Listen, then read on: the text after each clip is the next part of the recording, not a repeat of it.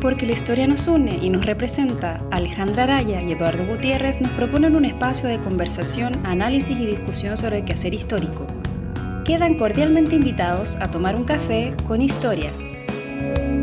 En esta traición no existe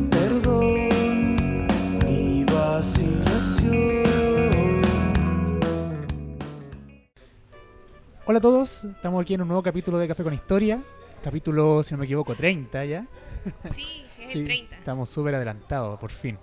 Nos encontramos aquí en la cafetería Cirito Mío, ¿verdad? Miguel Claro 015, con un nuevo invitado. Vamos a estar hablando con Andrés Chamorro, quien es licenciado en Historia por la Andrés Bello, y sobre su tema que es la electrificación de Chile durante los años 40. Exacto. Así que Andrés, muchas gracias por venir, bienvenido. Quiero agradecerle a usted porque me sorprendió en realidad cuando me llegó el correo de oh, invitado yo, apenas un licenciado, pero mu- muchas gracias en realidad por la invitación. Qué bueno que aceptaste. Alejandra, bienvenida también a este nuevo capítulo. Gracias. Muchas gracias. Así que bueno, Andrés, para comenzar, ¿verdad? La pregunta de rigor, cuéntanos un poco, ¿cómo fue tu proceso de iniciar este carre- esta carrera en la historia? Bueno, em, mi caso es un poco, digamos, em, ahora que lo veo en retrospectiva así, de los cinco años, que me atrasé uno, em, yo encuentro que para mí es un caso curioso, porque yo cuando iba en el colegio, si bien me gustaba la historia, pero no me gustaba leer. Era muy reacio a leer libros y, por ejemplo, las típicas pruebas de lenguaje que había que leerse un libro, yo me buscaba el resumen y simplemente no me gustaba leer. Entonces, pero sin embargo, cuando mm, tocaba historia, era el ramo de historia, em, averiguaba más cosas de las que enseñaba la, profe. Y entonces ahí empezó un gustito, digamos, por, por esto de, de la historia y ya en media, em, casi finalizando mi cuarto medio, me di cuenta que realmente me gustaba la historia y en realidad quería saber más de la historia, más allá de encasillarme en A, B, C y D, digamos que es como la educación que ahora, digamos, se, se imparte por el tema de la PSU, que hay mucho más allá de un A, B, C y D, sobre todo en la historia. Entonces eso me llevó a estudiar historia y bueno, y también a, a- tener que leerme muchas páginas para las pruebas, demasiadas, pero ya finalizando de hecho, cuando, sobre todo cuando hice la tesis me di cuenta que era algo que me, que me apasionaba realmente la historia. ¿Y lograste adquirir el gusto por la lectura? Sí, sí, ahora ya es, de repente me leo no solamente libros de historia, novelas y, y ese tipo de, de, digamos, de lectura. Igual uno tiene que aprender como a la fuerza. Sí, un poco. ¿Ese gusto? El gusto, uno o, o- o- te gusta o te va y no hay como mucha opción en historia. La otra vez leía, no me acuerdo dónde, que mm, creo que había una cierta edad que era muy baja, no sé, hasta como los eh, nueve años, que era efectivo si uno adquiría o no ese gusto por la lectura. Como que era muy difícil adquirirlo después. Mm. Son como, si tú pensáis, son los primeros años en que uno empieza a leer, porque uno Claro. aprende a leer como a los 6 años, 7 años en primero básico, hay algunas personas que aprenden a los 5. Es, es que aparte en el Pero- colegio te obligan y esa es la lata. Sí. Entonces, en- como que un momento que tú elegiste historia ya, ya es elección tuya, tú tenés que hacerte Sí, responsable de... pues, Sí, Bueno, y por eso también muchos de los que entramos, que éramos 38, se fueron sobre todo en segundo y tercer año, que es cuando uno empieza ya más a profundizar en ese sentido la historia, eh, se fueron. Se fueron y actualmente yo creo que los de mi generación, los que terminamos, digamos, la carrera en sí, a lo más fueron como 8, o sea, o menos incluso. 38 alumnos De los la que generación. entramos. Hoy en día Sí. entran como 5. Sí, la historia La sí. sí, y en mi generación éramos como 60.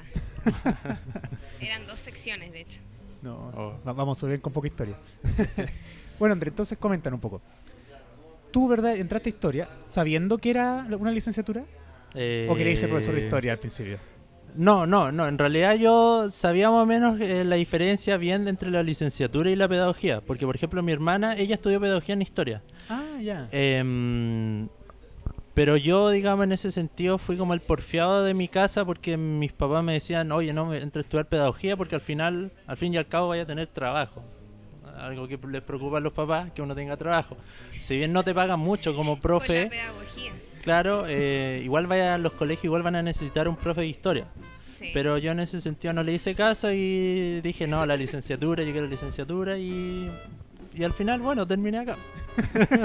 Y acá estamos. Y aquí Pero estamos. No solamente a los papás, a todos nos preocupa tener pega en todo No, caso. bueno, es una preocupación constante en ese sentido. Sí, no, sí, es un, es un tema importante. Pero es verdad, o sea, como que la licenciatura no te asegura nada realmente. No. De hecho, la licenciatura no es un título real, es como un, como, ¿cómo era la palabra? es un grado es un grado. académico. Mm, Te funciona mientras te mantengas dentro de la academia, pero en ningún lado te van a contratar siendo licenciado. No, sí, eso no. De hecho, es terrible. sí. Sí, no. Ya, pasemos entonces a hablar, yo creo, de tu tesis.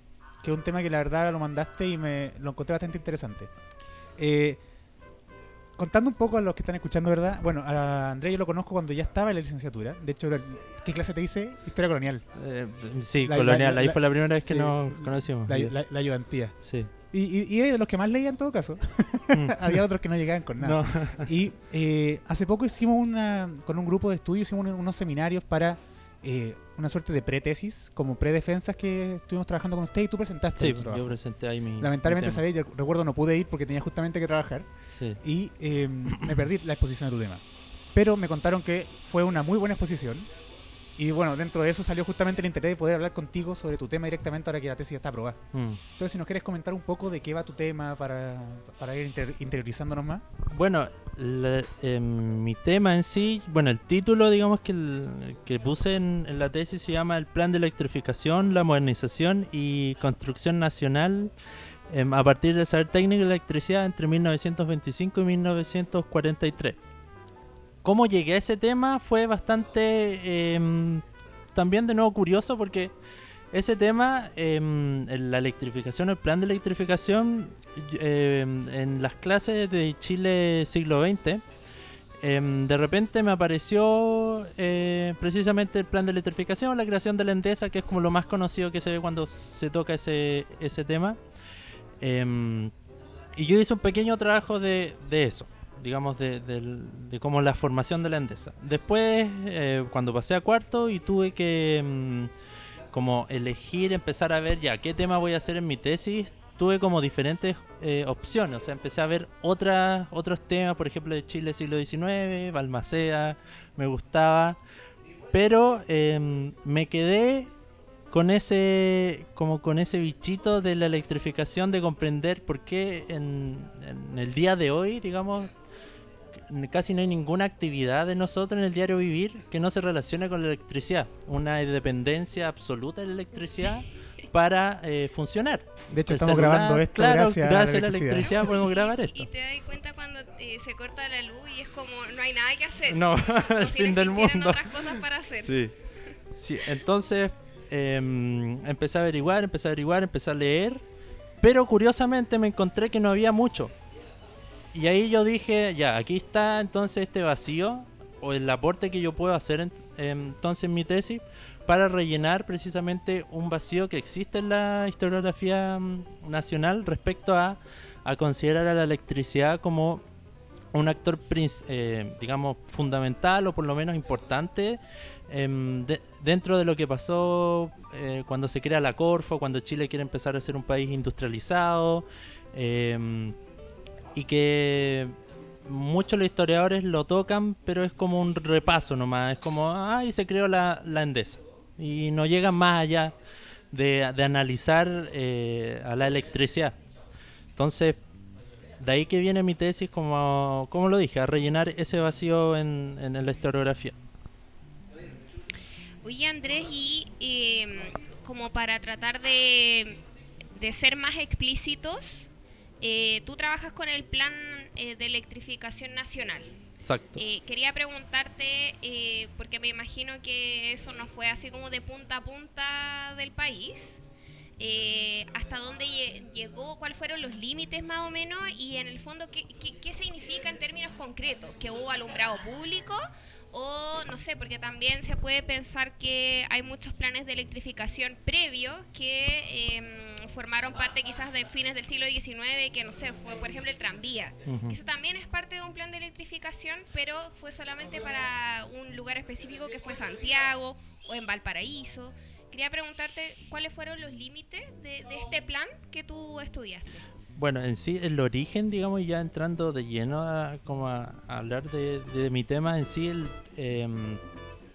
el plan, la gracia de este plan de electrificación que se considera, como dice su título, nacional. O sea que estamos hablando de un proyecto técnico en este sentido em, que pretendió y que lo logró de cierta manera abarcar, digamos, de norte a sur. O sea, incluyendo hasta la, a la región de Punta Arenas, que uno puede decir quizás eh, era más difícil por las centrales hidroeléctricas que se tuvieron que construir. No, aquí se intentó, digamos, delimitar en muchas zonas geográficas, dependiendo, digamos, de, también de los recursos como eh, de cómo podemos generar electricidad, que sigue siendo actualmente termoeléctrica o hidroeléctrica. En ese tiempo, obviamente, la tecnología aún no se había desarrollado completamente la solar y la eólica, como ahora.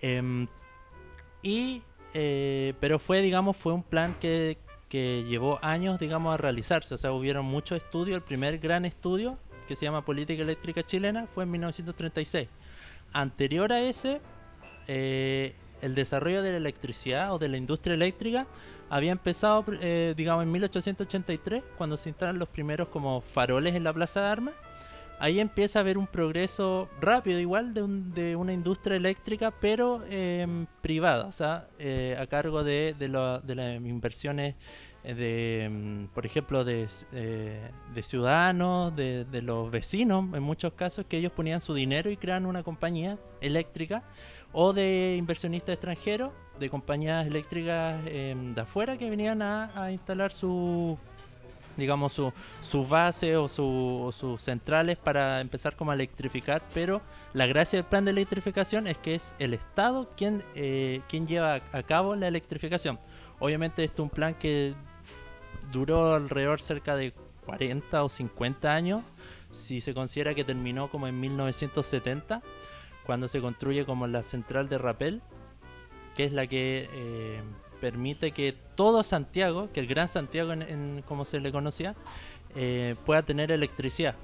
Y regionalmente también, em, em, eh, eh, todas las regiones empiezan a ver lo que se llama el interconectado, para que todo este sistema, gran sistema eléctrico, empiece a estar unificado, que al final ese es el fin.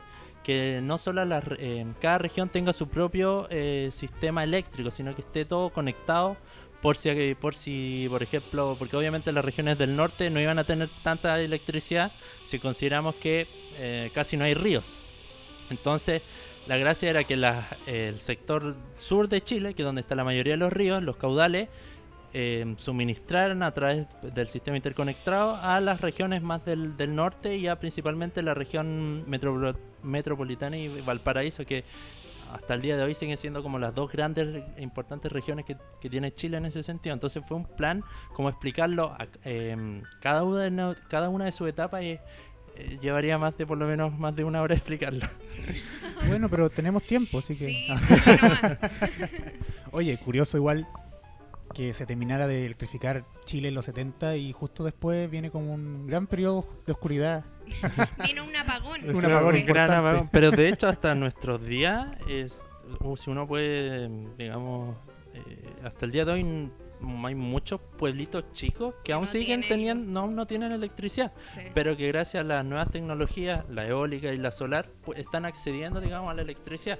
Entonces, eh, es poco es interesante, de hecho. Oye, y bueno, tú nos decías, claro, en el norte era más complicado eh, instalar esta red eléctrica. em, y hoy en día se ocupa, por ejemplo, mucho la energía e- eólica, pero en esa época también había un como una preocupación de es como sí queremos unificar el país a través de la electrificación, pero el norte nos está quedando un poco cojo. ¿Qué vamos a hacer al respecto? ¿Cómo vamos a resolver ese problema? Claro, ahí también hay, por ejemplo, uno puede pensar que el norte de Chile quizás no tuvo electricidad hasta que se eh, hasta que fue puesto en marcha el plan en 1943 con la creación de la Endesa, pero el norte, como principalmente muchas de las ciudades que se crearon en el norte eran em, ciudades mineras que dependían del puerto o de las mineras. eh, Cada una de esas eh, mineras o de salitreras tenía su propia em, propia generadora, o sea, era una generadora para cada pueblo, tenía su propio sistema eléctrico en ese sentido, que a veces incluso era mejor que los que habían en las ciudades, porque hasta como dije, hasta el 70 habían continuos apagones porque el crecimiento de las ciudades en Chile eh, a partir como del 30, el 40, el 50 fue, digamos, eh, fue muy grande en comparación de lo que se estaba suministrando eléctricamente. Entonces, eh, de hecho creo que hasta el 90, según eh, por lo que me decían mis papás, hubieron apagones, seguían habiendo apagones porque eh, a medida que iban creciendo las ciudades se iba requiriendo más de más de energía eléctrica. Claro, Y mm, colapsaba. Claro, al final colapsan y por eso se actualmente se tienen que seguir creando centrales hidroeléctricas, porque uno dice, con todas las que hay, pero basta y sobra. Y, y de hecho, un, un- con un ingeniero que fue el que me, un ingeniero eléctrico que trabaja en Enel, que fue el que me ayudó a realizar este trabajo, me decía que aún sigan viendo necesidad eléctrica por esta enorme dependencia que existe en la sociedad chilena, en realidad del mundo, por la energía eléctrica. Y no solo eso, o sea, hasta el día de hoy, si se corta la luz en una casa, se corta la cuadra completa. O sea, es un Claro. sistema que todavía se está jugando si funciona o no funciona, yo creo. Claro, sigue siendo un sistema frágil en ese sentido porque se cae un árbol. Yo que vivo en La Reina, el- el dos, hace dos noches anteriores, como hubieron los vientos y la lluvia, eh, se corta un, se cae un árbol, una rama y ya, digamos, Se eh, corta la luz. sí, en, en cuadra en- y a veces no la arreglan hasta el día anterior, o sea, hasta el día que viene. Entonces, Sí. como O por ejemplo el año pasado cuando nevó en julio, Oh, hay que la embarrar. También la gente estuvo como tres días sin luz y sin Hasta- calefacción porque cinco también días, de dependemos mucho de la calefacción eléctrica. De hecho, mi- yo mi introducción de mi tesis cuando la preparé, eh, partí con eso, precisamente con, con lo que había pasado en la, la nevación de agosto, me parece, por ahí. Fue como a mediados de Sí, julio. A mediados de julio. Yo parto ahí con mi tesis hablando sobre eso, para, digamos, para una introducción, para después eh, partir con, con el desarrollo como histórico de la electricidad. Oye, ya que estamos hablando como de estas cosas más eh, del diario vivir, eh, quería preguntarte si tú encontraste algunas huellas eh, de cómo fue la percepción de la gente común y corriente respecto de este, de este plan, de cuando se concretó, cómo fue cambiando la vida cotidiana ahora que había electricidad. Bueno, ese quizás fue uno de mis problemas, pero también donde está, eh, es como el problema, pero también un motivo para seguir estudiando mi tema, porque eh, si bien los, como que uno no, por la fuente, uno no puede saber bien como que en la casa de Juanito Pérez eh, en 1940 haya quedado un registro de, oh, Juanito Pérez nos llegó la electricidad, no existe. Pero lo que uno puede suponer, por ejemplo, es que yo cuando toqué eh, a finales de la década del 20, empiezan a llegar los artículos eléctricos. Entonces empieza a haber una em, avisos como comerciales a través de los diarios que Mm. era como compre su lavadora pero eléctrica o los refrigeradores, la radio. De hecho la radio fue un medio importante para que se masificara la, la, la electricidad eh, bueno, los medios de transporte, tranvía, los trolebús, eh, y- pero ese es precisamente fue como una piedra de tope que tuve también en mi tesis, porque no, no quedan registros, digamos, mucho más allá de- del impacto tácito en ese sentido de, de la, so- de la sociedad del 20 y del 30 en Chile. Quizás puede ser que si yo toco el 50, el 60, puede que encuentre. Pero como mi tema tenía que delimitarlo en, en una digamos en, en- en un marco en un marco de, de fecha no, no pude llegar más allá porque si no me iba a expandir mucho mi me iban a salir más hojas que las que me, me pedían pero Bueno, a- fue ahí está claro ahí es el desafío que, que tengo ver cómo, cómo impactó ya el plan de electrificación en, en la sociedad. Sí, no, y digamos, es. eh, la tesis de licenciatura siempre es como un primer paso para. O sea, nunca se piensa que uno agota un tema con una tesis de licenciatura. No. Es imposible, a Mm. menos que sea, no sé, Álvaro Jara. Pero la- es como la primera entrada a. Y justamente, yo creo que lo, lo- lo importante es la cantidad de preguntas que una tesis de licenciatura presenta o la que te plantea a seguir, más que las respuestas que uno, que uno deja, porque claro, son. ¿Cuántas páginas son en la Andrés Bello? ¿80? Sí, ah, bueno, ahora cambió, de hecho ahora lo están 60, haciendo, ahora para ahora están pidiendo, no sé cómo se llama, es, eh, tiene otro nombre el- como la tesina, que ya son máximo 60 páginas, que es casi como hacer un artículo. Claro, no es tanto la verdad. Claro, ya no es tanto. Es, un, es un tema que no se puede agotar, sobre todo si, como tú dices, eh, es un tema que no se ha trabajado mayormente enfocándose en cómo se instauró la electricidad. Y sobre eso mismo yo te quería preguntar por los años de tu tesis, porque son, ¿verdad?, 42, 43. Sí. Pero eh, entiendo que el 43 porque se funda Endesa. Ujú. Pero ¿por qué pasa en ese contexto en Chile que justamente se crea Endesa? ¿Cuál es el interés del gobierno, de las políticas públicas? ¿Dónde va, va eso? Bueno, mi, precisamente el- mi tesis parte en 1925 porque em, ahí empieza la construcción de un nuevo Estado, cuando se acaba el régimen parlamentario, empieza la construcción y un planteamiento del mismo Estado o de los gobiernos que empiezan a plantearse que es ahora el Estado quien tiene que llevar a cabo em, los cambios económicos, los cambios sociales. Y eso significa que el Estado, a partir de esa fecha, o quizás 1927 con Carlos Ibáñez del Campo y el proyecto que él presentó, el Estado empieza a asumir, digamos, eh, las carencias sociales que había dejado el, régimen parlamentario en cuanto a derechos sociales, por ejemplo, la ley del trabajo, eh, el mismo tema de la electricidad o el mismo tema de la economía chilena, que se presentaba como una, como una economía débil en cuanto a que dependíamos, éramos, una- éramos una economía monoexportadora, que como se vio el salitre, sin el salitre Chile caía en una crisis, digamos, eh, severa. O sea, sin, sal- sin la plata del salitre no se podía hacer nada. Qué bueno que hemos cambiado igual eso, claro. que somos cada vez más diferentes. Entonces, eh, esto fue que a, a medida de, em, de, los, de los años y de las décadas se fue, fue cambiando este, pano- este, digamos, este panorama. Empezó a existir un, estado, lo que se conoce como un estado proteccionista, un estado después en la década del 50, 60, un estado de bienestar social, con la creación de las viviendas eh, sociales.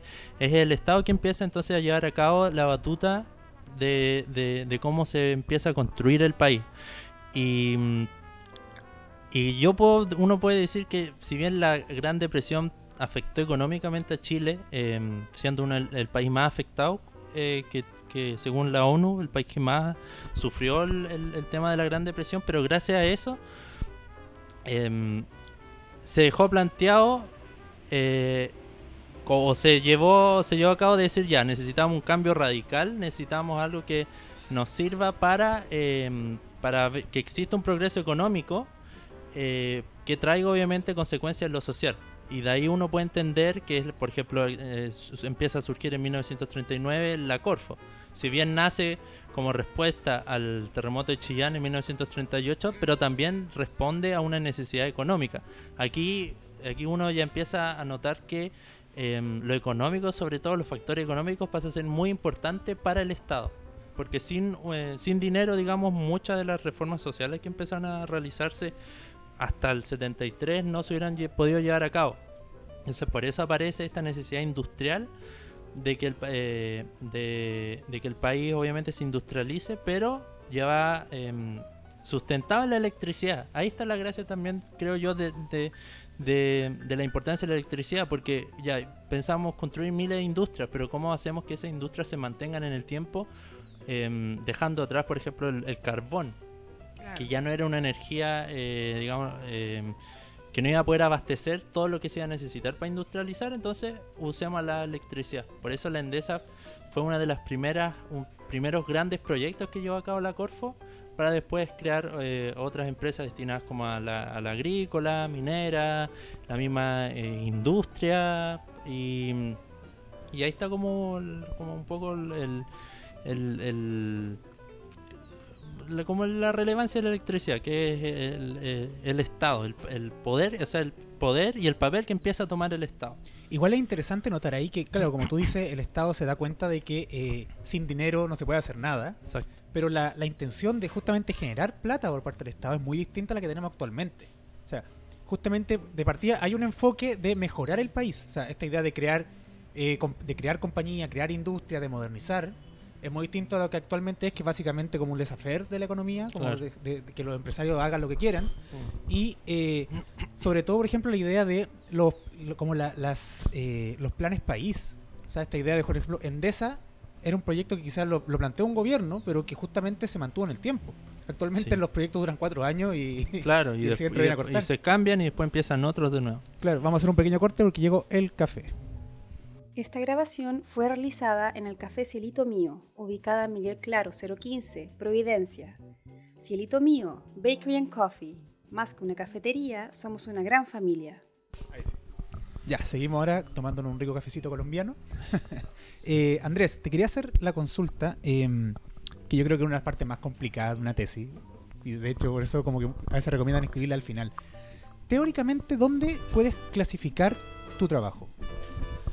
Bueno, eso fue un problema con mi profe guía, eh, que de pasada quiero saludar al- y felicitar al profe Leite, Leite Passmore, porque ahora actual- se, gra- se ganó un premio en el, Sí. el Latin American, bueno, un nombre en inglés, no me lo sé muy bien, pero eh, tu- ganó un premio por su trabajo. Que- Como, el mejor libro Sí. del año, algo Sí, así. me- sí, del año. Em, bueno, y ese fue, eh, bueno, como cuento, eh, fue un problema porque em, según más o menos lo que pide la universidad, la Andrés Bello actualmente, que los trabajos tengan, eh, estén marcados dentro de lo que se llama la historia cultural. Pero mi tema se escapaba porque em, los factores económicos, em, el discurso político que yo expongo en mi tesis y el mismo tema de la electricidad, que es algo técnico, no respondían un poco como a esta historia cultural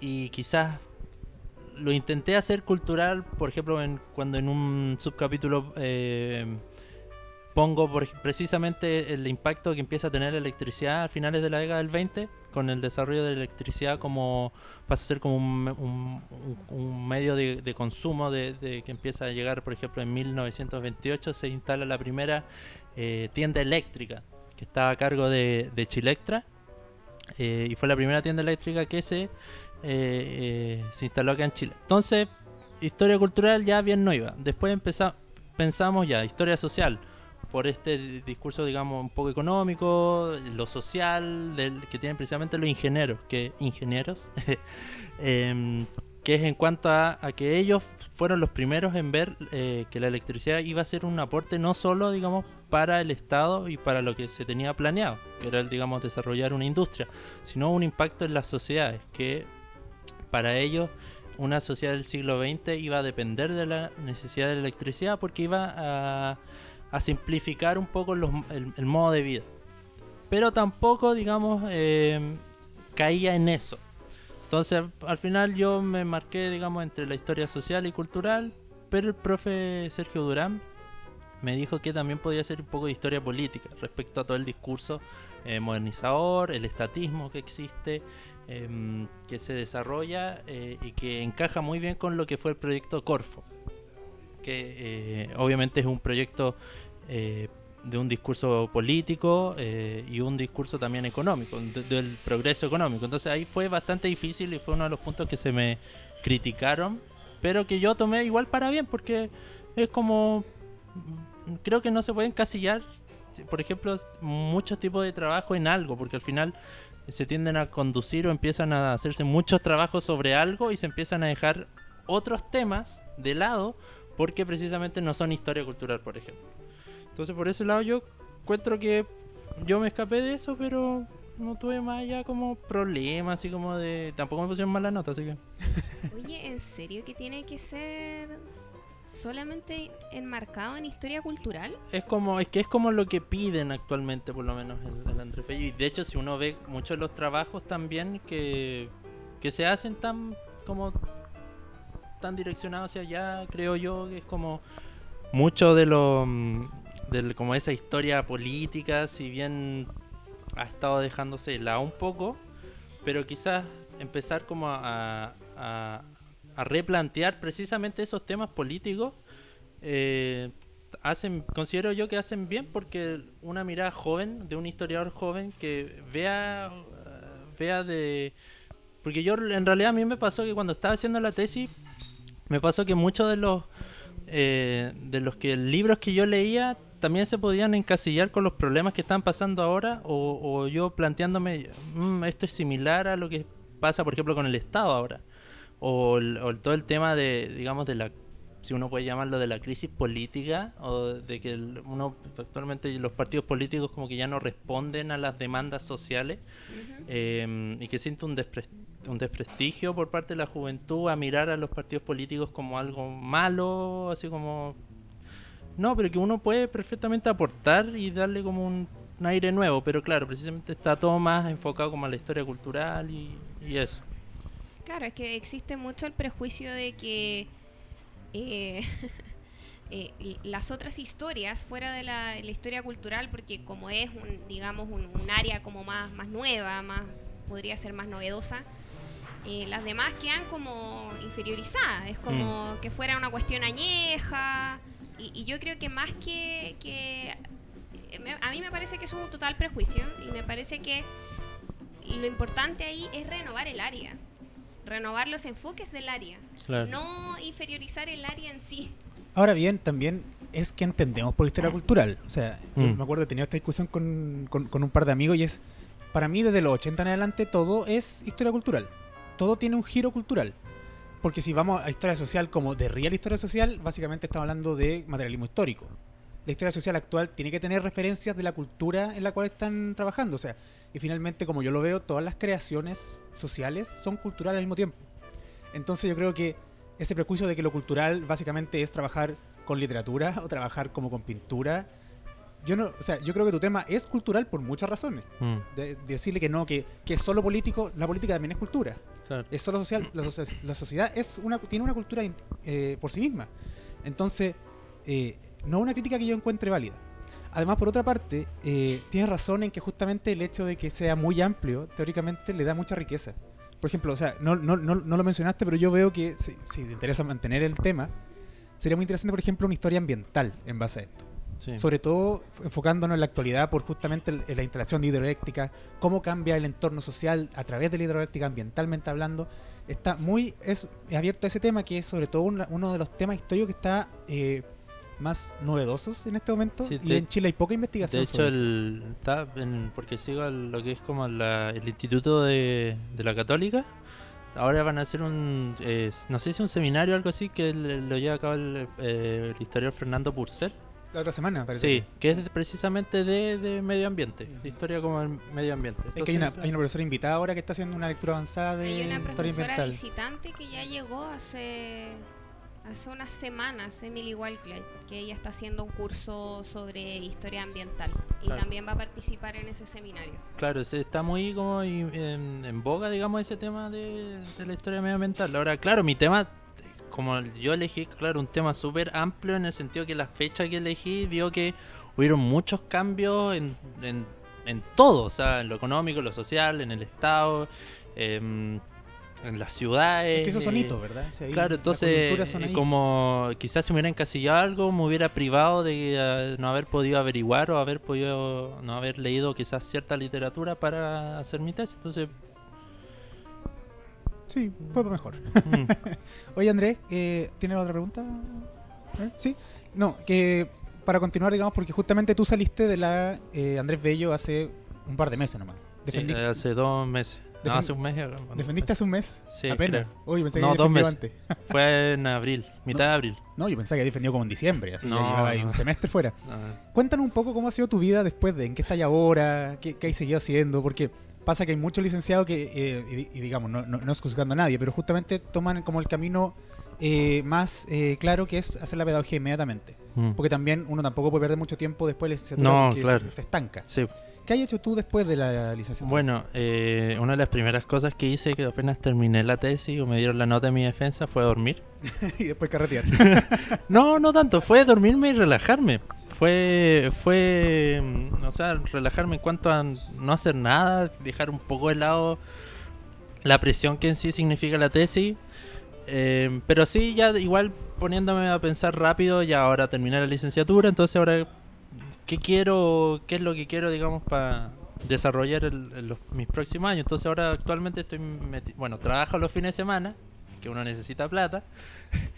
Eh, y eh, actualmente estoy me metí un diplomado que se llama eh, de política exterior, comercio y diplomacia, que es de la USACH. Em, y es precisamente un poco para conocer otras áreas distintas a la historia, que también fue algo que eh, por mi tema em, se ligó obviamente a los factores económicos, entonces tuve que leer mucha historia como económica de Chile em, y, también mucha historia política, de políticas públicas principalmente. Entonces eso me llamó mi, mi atención y si bien no me quise tirar como un diplomado de economía, porque los números obviamente en un historiador no son, no son lo suyo. eh, me tiré este para conocer y demás por, digamos, para proyecciones a futuro. Ojalá poder entrar a la academia diplomática, que es muy difícil, pero eh, un desafío, digamos, que me planteé y también seguir igual ligado a la historia. O sea, yo no pretendo, quizá ahora, en el corto plazo, no, se, no sacar el- el- la pedagogía o el magíster, pero sí en el mediano sí me gustaría seguir eh, con mi tema que da, da precisamente para seguir estudiándolo y, y aportando en ese sentido a la historia con mi tema. Porque mm, si bien en la década del 50, el 60, el 70, a veces puede estar muy politizada, muy como la ideología está muy potente en, en- cuanto a la historia en- en esa fecha, porque aparece obviamente la derecha, la izquierda, lo- el- el- esta confrontación que está ya en, mil- el- en el 73. em, creo que uno puede dejar de lado mi tema, da para dejar eso de lado y digamos y que se mezclen la electricidad con lo, con lo que pasó. Ahí y ahí obviamente dándole un nuevo aire a esa, a esa, a la historia chilena que al final lo que me interesa. O sea, Claro. yo voy a seguir ligado, digamos, a, a la a Chile 20, a mí me encanta, o sea, historia chilena me, me gusta, entonces de ese lado me gustaría seguir aportando. Yo llevo ya dos semanas aquí sin tener nada mucho que hacer. Puro historia del siglo XX. Pero claro, porque finalmente tu tema, la electricidad es, ¿cómo decirlo? Es el combustible del futuro hasta ahora. O sea, si bien si, el- si el 19 se fue en brazos del carbón, el siglo XX es electricidad. Entonces la idea del proceso eh, modernizador, la idea del futuro, está ligada finalmente a la electricidad. Hay una, y ahí hay una serie de discursos y una serie de ideas que surgen solamente con la instalación de, hidroeléctrica, con la instalación de, de cables, con todo lo que significa finalmente la corriente. Uno no puede ver ninguna... eh, Estaba pensando, el otro día estaba viendo Blade Runner y el Blade Runner, la original, eran puros cables por todos lados. Sí. Porque claro, en esa época no tenían la idea del Wi-Fi, no existía como esta idea del, mm, de, de- de- de un- de una información que va a viajar por donde no vemos. claro. La electricidad era todo, todo el imaginario estaba en torno a cables y a electricidad. Entonces ahí hay una riqueza, yo creo, tanto documental como cultural que tú podías explotar por lo menos por unas dos, tres tesis más, tranquilamente. Sí. Bueno, y es lo que pretendo, digamos, lo que pretendo hacer. Y mm, bueno, y además de otras ideas locas que uno tiene, por ejemplo, no sé, llegar a ser director de un museo, pero eso es, pero eso es Llegar a ser muchos de- años más. Decano de una universidad, Claro. claro, una, una cosa poca. Sí. Yo quería preguntar algo que, bueno, Eduardo, cambiaste el tema. Yo te pregunté, Eh, quería preguntarte por, bueno, siempre cuando surgen esta- estas iniciativas estatales de modernización, es importante tener en cuenta que nunca son estatales absolutamente, digamos, en el sentido de, eh, de considerar a los actores que participan. Eh, además que el Estado está- eh, se mueve porque hay personas que lo mueven detrás. Entonces, como que hay que mirarlo como en, en- en- en esa perspectiva. Eh, yo quería preguntarte por el rol que tuvieron los ingenieros en todo este plan, eh, porque claramente son representantes de un gremio, digamos, como fuera de, los eh, actores estatales que son, digamos, los que administran, ¿cierto? Eh, ¿Qué rol tuvieron ellos en esto? Fue importante y lo otro es que también hay otros actores que vienen del mundo privado, que me imagino que también tuvieron algún tipo de, de incidencia en esto, eh, porque eso siempre pasa y pasa hasta el no, día sí. de hoy con las iniciativas estatales en Chile por lo menos, siempre se, eh, se, se hacen, bueno, no, no creo que licitaciones en- en- quizás en esa época, pero a lo mejor algún tipo de asesoría de privados. eh, o algún tipo de financiamiento o, o algo, algo de ello siempre, siempre hay en este tipo de, de iniciativas, me imagino. Bueno, eh, cuando, bueno, así como en gran, uno puede separarlo en dos grandes, digamos, lados. Uno los que están en contra y los que están a favor. En el caso de los ingenieros como gremio, que es cuando precisamente surge lo que uno puede llamar la tecnocracia, la tecnocracia chilena, nace precisamente en esta, en- digamos, en estas décadas o se y se consolida. Pero lo interesante es que los, los, eh, ingenieros em, tienen una mirada bastante de recelo hacia el Estado. Por eso la Corfo, Endesa, em, n- en su, digamos, en su nacen como sociedades anónimas o separadas un poco del Estado, porque precisamente había em, quedado en claro que cuando fue el periodo parlamentario el Estado había sido muy mal administrado. Y entonces existía un miedo de parte de los eh, ingenieros que los intereses políticos, los intereses económicos de, de la clase, del, por ejemplo, del Congreso, volvieran a entorpecer, por ejemplo, un pro- el proyecto de industrialización o el mismo plan, se vieran entorpecidos por discusiones políticas o porque no, tú eres de derecha y soy de izquierda. Entonces ellos son, son muy, en ese sentido, apolíticos en- entre el 20 y el 30. Y eso también sirvió para que sus obras fueran valoradas irónicamente en el mismo estado, porque veían que los ingenieros no tenían ningún interés, digamos, de, de por ejemplo, ya, de apoderarse de, de, instituciones, de ministerios o algo así, em, y que fueron llegando a, digamos, fueron llegando a, ministerios por su labor, o sea, por sus trabajos. En ese sentido, la meritocracia está muy presente en los, en los ingenieros. Y eso es, yo consideré que es muy valorable porque el discurso que tenían ellos precisamente era de, de como de no pedir nada a cambio, de no pedir nada a cambio. Y, mm, y los que estaban en contra un poco eran, digamos, el sector, em- el empresariado típico, si uno puede llamarlo, el empresariado chileno por la sofofa, pero no era un eh, una negación, digamos, la creación de empresas estatales con los con las grandes cifras, digamos, las grandes sumas de dinero que van a manejar, por ejemplo, Endesa, los mismos recursos que va a pedir Corfo, eh, sino que era un recelo hacia, el mismo Estado. Ellos, de hecho, ellos no, en las discusiones de las SOFOFES que uno puede leer, ellos nunca estuvieron en contra de, de la creación de la Corfo.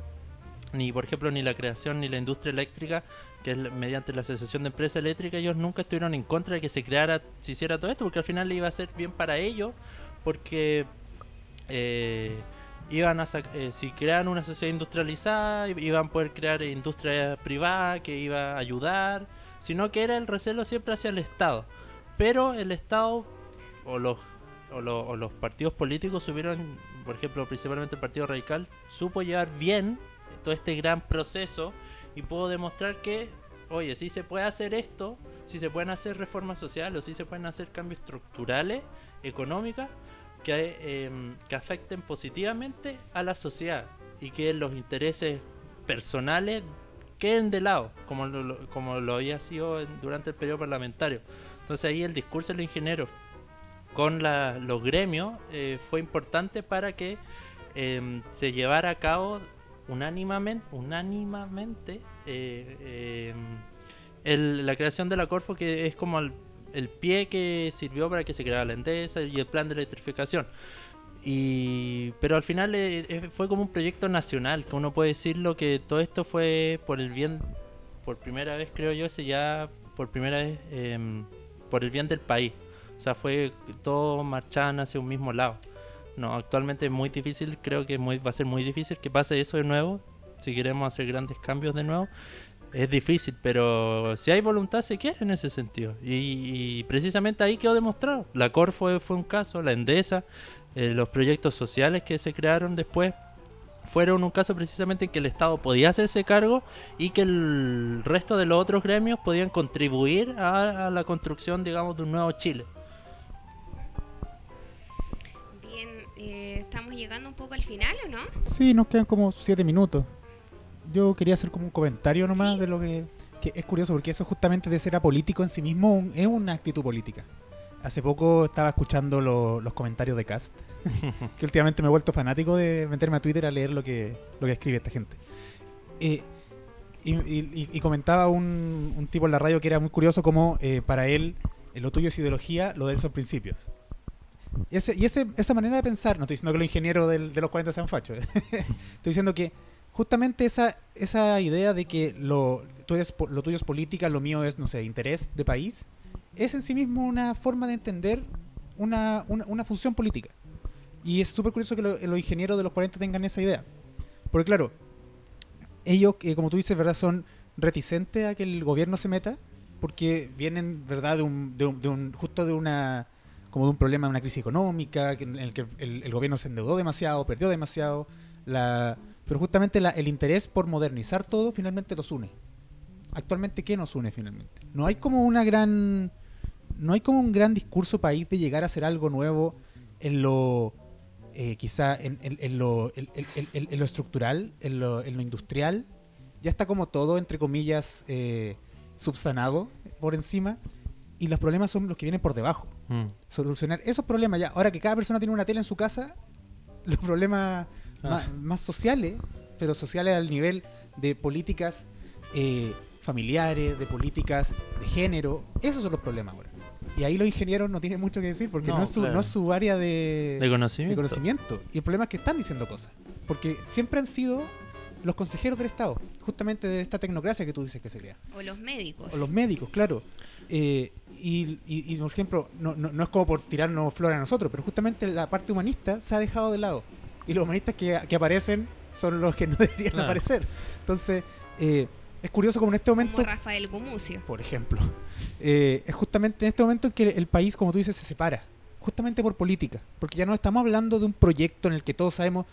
Obviamente, tener que todos tengan electricidad es bueno para el país. Pero, ¿qué pasa, por ejemplo, con el aborto? Mm. ¿Qué pasa, por ejemplo, con eh, el feminismo? ¿Qué pasa, por ejemplo, con la marihuana? Mm. ¿Qué- ¿Cómo tomar una posición que sea evidente para todos? Ese es el problema ahora. Bueno, ahí pasó, haciendo tra- tratar de decirlo brevemente, pasó que esta tecnocracia ya en los 60, 70 eh, y con Pinochet eh, resultó un poco herida respecto a cómo la gente empezó a percibir, digamos, al grupo tecnocrático que obviamente no solo se limitó, digamos, a los, in- a los ingenieros, sino que también se agregaron sociólogos, hubo como un auge de la sociología en el 60 em, para comprender a la sociedad en ese sentido. Y pero con Pinochet, con, por ejemplo con los Chicago Boys, eh, se vio un poco fracturada porque ellos obviamente tenían una mirada distinta a quizás como un proyecto, digamos, nacional o del Estado. Fue obviamente lo contrario.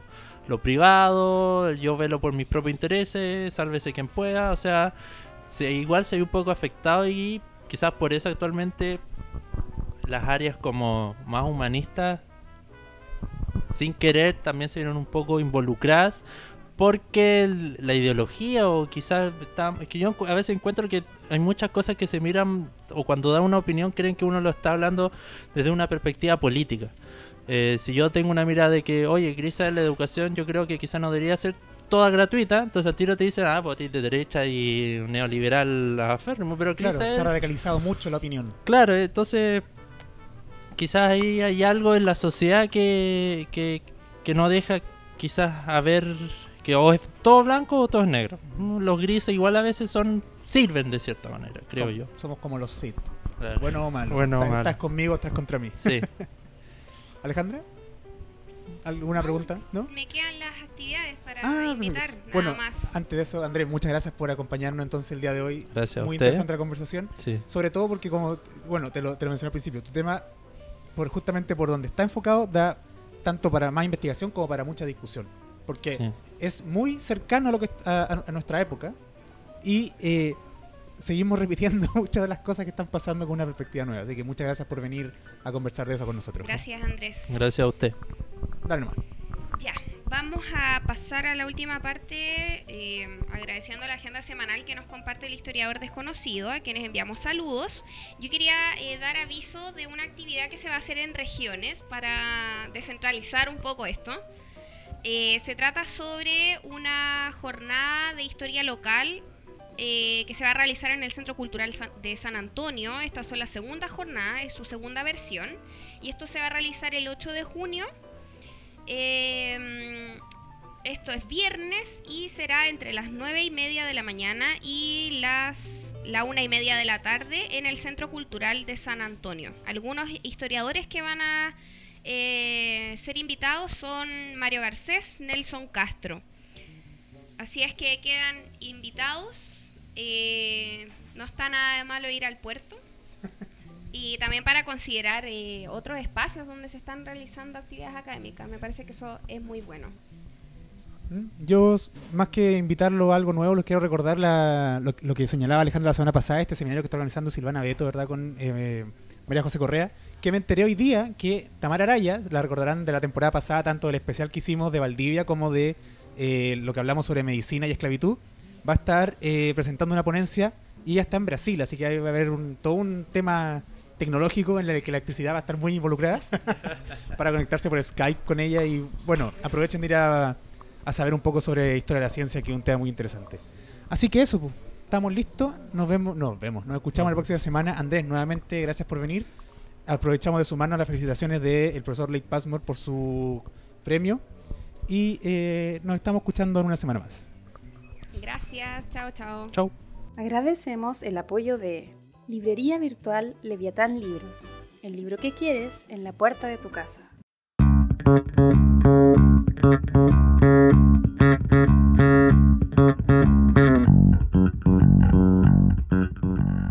Por hoy el café se ha terminado, pero Alejandra y Eduardo los esperan en una próxima oportunidad con una nueva conversación para tomar otro café con historia. Les recordamos que las ideas y opiniones vertidas en este programa son de exclusiva responsabilidad de quien las emite y no representan necesariamente la opinión de Café con Historia.